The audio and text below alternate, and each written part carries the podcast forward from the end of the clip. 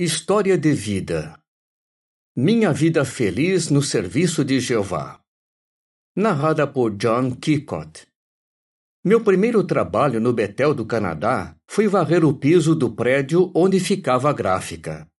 Era 1958 e eu tinha 18 anos.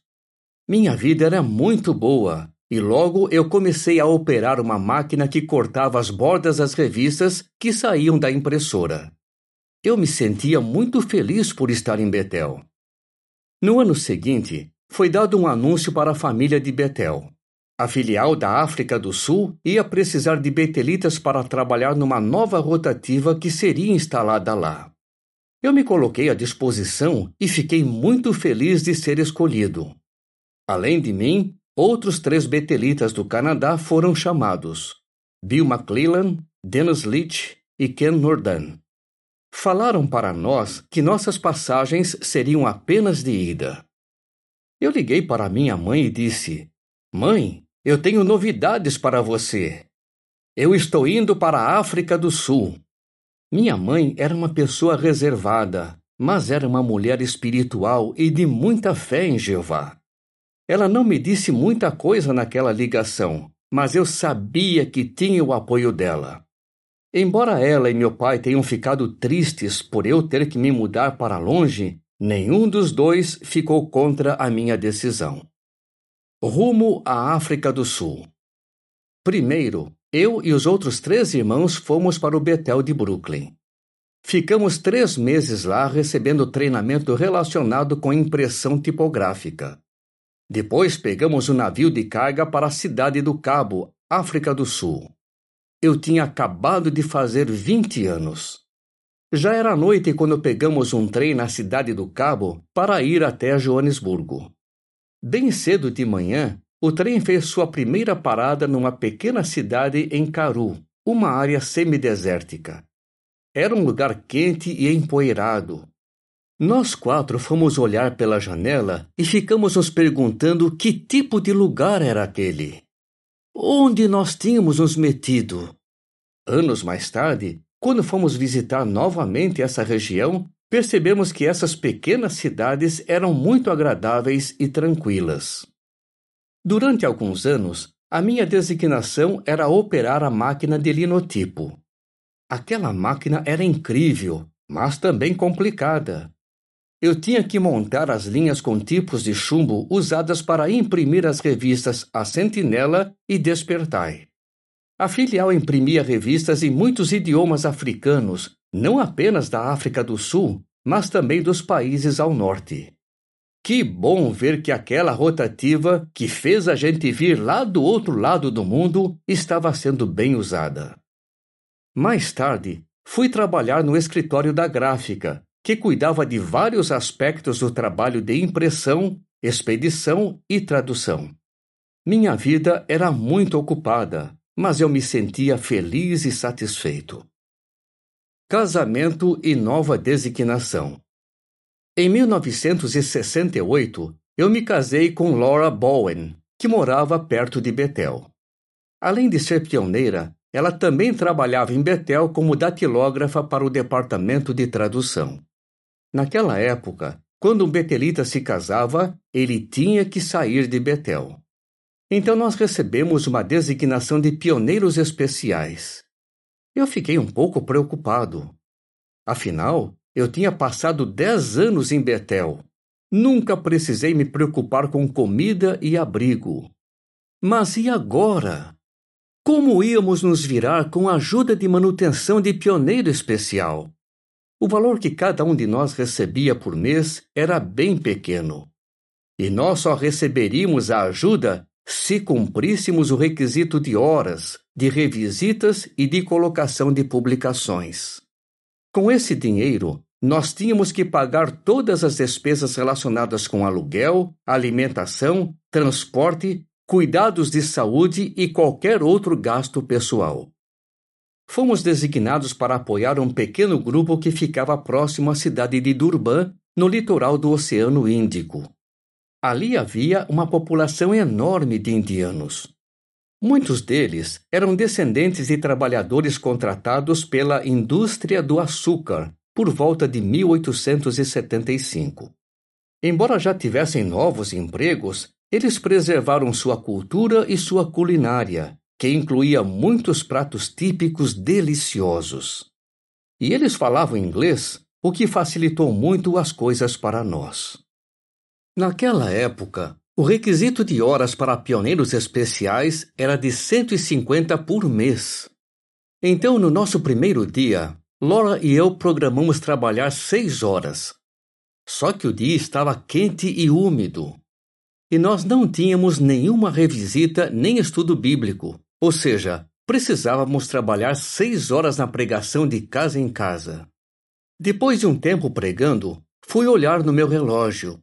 Só tinham se passado quarenta minutos. Eu me perguntava: será que nós vamos aguentar isso?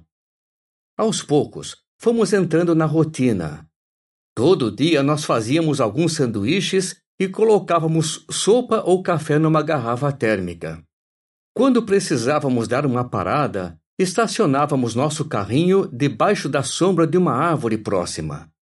Às vezes, éramos cercados por lindas crianças indianas que tentavam nos estudar com toda a curiosidade. Em poucos dias, percebemos que, depois das primeiras duas ou três horas, o resto do dia passava bem rápido. Dava muita alegria levar a verdade da Bíblia para aquelas pessoas hospitaleiras. O povo indiano é respeitoso, gentil e ama muito a Deus. Muitos hindus aceitaram as boas novas. Eles amaram aprender sobre Jeová, Jesus, a Bíblia, o novo mundo de paz e a esperança da ressurreição. Depois de um ano, nós já tínhamos 20 estudos bíblicos. Cada dia, nós fazíamos nossa refeição principal na casa de um estudante diferente. Nós nos sentíamos muito felizes. Mas não demorou muito e recebemos outra designação: servir no circuito. Nosso território pegava todo o litoral do belo Oceano Índico. Cada semana ficávamos hospedados na casa de uma família. Visitávamos os publicadores da congregação e trabalhávamos com eles para encorajá-los. Eles nos tratavam como parte de sua família e nós gostávamos muito de brincar com os seus filhos e com seus bichinhos de estimação. Dois anos maravilhosos passaram voando. Então, de repente, recebemos uma ligação de Betel. O irmão nos disse: Estamos pensando em trazer você de volta para Betel. Minha resposta foi: Então, estamos tão felizes aqui mas é claro que estávamos dispostos a ir aonde quer que fôssemos designados. De volta a Betel. Minha designação em Betel era o departamento de serviço. Lá tive o privilégio de trabalhar com muitos irmãos maduros e experientes. Naquele tempo, depois que o superintendente de circuito visitava uma congregação, ele mandava um relatório para Betel. Então o departamento de serviço mandava para a congregação uma carta baseada no relatório que o superintendente de circuito tinha feito. O objetivo dessas cartas era encorajar e dar qualquer instrução que fosse necessária. Isso exigia muito trabalho de nossos secretários, porque eles tinham que traduzir para o inglês os relatórios dos viajantes que vinham em Xhosa, Zulu ou outros idiomas africanos. Depois, eles tinham que traduzir as cartas de Betel do inglês para os idiomas africanos. Eu gostei muito de trabalhar com aqueles tradutores tão esforçados. Eles me ajudaram a entender melhor as dificuldades que nossos irmãos negros na África enfrentavam. Naquela época, a África do Sul estava debaixo do sistema de apartheid. Nesse sistema, Cada grupo racial tinha que viver numa região diferente. Então, pessoas de raças diferentes não tinham convivência. Nossos irmãos negros conversavam, pregavam e assistiam às reuniões em seus próprios idiomas. Até então, eu não tinha tido muito contato com negros africanos. Afinal, eu sempre era designado para apoiar uma congregação que falava inglês. Mas trabalhando no departamento de serviço, eu tive a chance de aprender mais sobre os negros africanos, sua cultura e seus costumes. Pude acompanhar de perto os desafios que nossos irmãos enfrentavam ao lidar com tradições e crenças religiosas locais. Eles eram muito corajosos. Eles abandonavam qualquer tradição que não tivesse base bíblica e se recusavam a fazer qualquer coisa ligada com o ocultismo. E eles fizeram isso mesmo enfrentando forte oposição de sua família e dos outros moradores de sua aldeia. Além disso, nas áreas rurais as pessoas eram muito pobres. Muitas delas tinham pouca ou nenhuma escolaridade, mas mesmo assim respeitavam a Bíblia. Eu tive o privilégio de trabalhar em alguns casos jurídicos envolvendo liberdade de adoração e neutralidade. Algumas crianças testemunhas de Jeová foram expulsas da escola por se recusarem a participar em orações e hinos. Ver a lealdade e a coragem delas fortaleceu muito a minha fé. Nossos irmãos também enfrentaram um desafio no pequeno país africano que então se chamava Suazilândia, hoje Eswatini. Quando o rei Sobuza II morreu, foi exigido que todos os cidadãos seguissem um ritual de luto. Os homens teriam que raspar suas cabeças e as mulheres teriam que cortar o cabelo bem curto. Esses rituais estavam relacionados com a adoração de antepassados, e nossos irmãos se recusaram a participar neles. Por causa disso, muitos foram perseguidos. A lealdade deles a Jeová tocou nosso coração. Nós ouvimos muitos relatos de como nossos irmãos africanos foram fiéis e pacientes, e isso fortaleceu nossa fé. De volta à gráfica. Em 1981, fui designado para ajudar no desenvolvimento de métodos de impressão por computador. Então, lá fui eu de volta para a gráfica. Foi uma época empolgante. O mundo da impressão estava mudando. Um representante de vendas local deu a Betel uma máquina fotocompositora para fazermos um teste sem custo. Como resultado, Betel substituiu as nove máquinas linotipo por cinco novas fotocompositoras. Além disso, uma nova rotativa foi instalada. As coisas estavam mudando rapidamente. O uso de computadores levou ao desenvolvimento de novos métodos de composição, usando MAPS, o Sistema de Editoração Eletrônica Multilingüe. A tecnologia avançou muito desde a chegada daqueles quatro betelitas do Canadá na África do Sul. Naquela altura, nós quatro já tínhamos nos casado com pioneiras excelentes e de mente espiritual. Bill e eu ainda servíamos em Betel.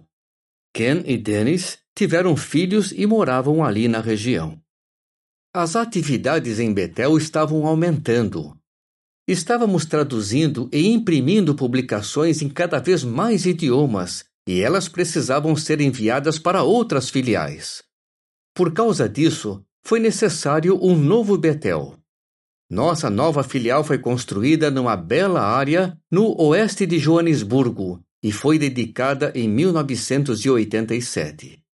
Foi um grande prazer para mim poder ver todo aquele crescimento e também servir na comissão de filial da África do Sul por muitos anos. Outra nova designação. Recebi uma grande surpresa em 2001. Fui convidado para servir na recém-formada Comissão de Filial dos Estados Unidos. Por um lado, ficamos tristes de ter que deixar nosso trabalho e nossos amigos na África do Sul mas também ficamos empolgados de começar uma vida nova como membros da família de Betel dos Estados Unidos. Algo que nos preocupou foi ter que deixar para trás a mãe de Laura. Ela já estava idosa e, com a nossa mudança para Nova York, não poderíamos fazer muito para ajudá-la. Mas as três irmãs de Laura se ofereceram para cuidar da mãe em tudo o que ela precisasse. Elas disseram: nós não podemos estar no serviço de tempo integral. Mas se cuidarmos de mamãe, vocês poderão continuar em sua designação. Nós somos muito gratos a elas. Meu irmão e a esposa dele tiveram essa mesma atitude. Eles moravam em Toronto, Canadá, e cuidavam da minha mãe, que já era viúva. Naquela época, minha mãe morava com eles fazia mais de 20 anos. Infelizmente, ela acabou falecendo pouco depois de nos mudarmos para Nova York. Somos muito gratos por todo o amor e o carinho que meu irmão e sua esposa tiveram por minha mãe. Cuidar de pais idosos não é uma tarefa fácil. Mas nossos parentes estavam dispostos a adaptar suas rotinas para assumir essa responsabilidade. É uma grande bênção ter membros da família assim. Durante alguns anos, minha designação no Betel dos Estados Unidos tinha a ver com a produção de publicações, uma área que está ficando cada vez mais moderna e simples. Mais recentemente, comecei a trabalhar no departamento de compras. É um grande privilégio para mim fazer parte dessa enorme filial já por 20 anos. Atualmente, o Betel dos Estados Unidos tem cerca de 5 mil betelitas e 2 mil commuters. 60 anos atrás, eu nem imaginava que rumo minha vida ia tomar. E durante esses anos, Laura sempre me apoiou de todo o coração. Sem dúvida, nossa vida foi muito feliz. Nós tivemos várias designações diferentes, Trabalhamos com pessoas maravilhosas e pudemos visitar betéis do mundo inteiro como representantes da sede. Agora estou com mais de 80 anos e a minha quantidade de trabalho diminuiu, mas hoje existem muitos irmãos mais jovens capacitados para cuidar de todo o trabalho. O salmista escreveu: Feliz a nação cujo Deus é Jeová. Salmo 33, 12. Essa é a mais pura verdade. Eu sou muito grato por poder servir a Jeová junto com seu povo feliz. Fim do artigo.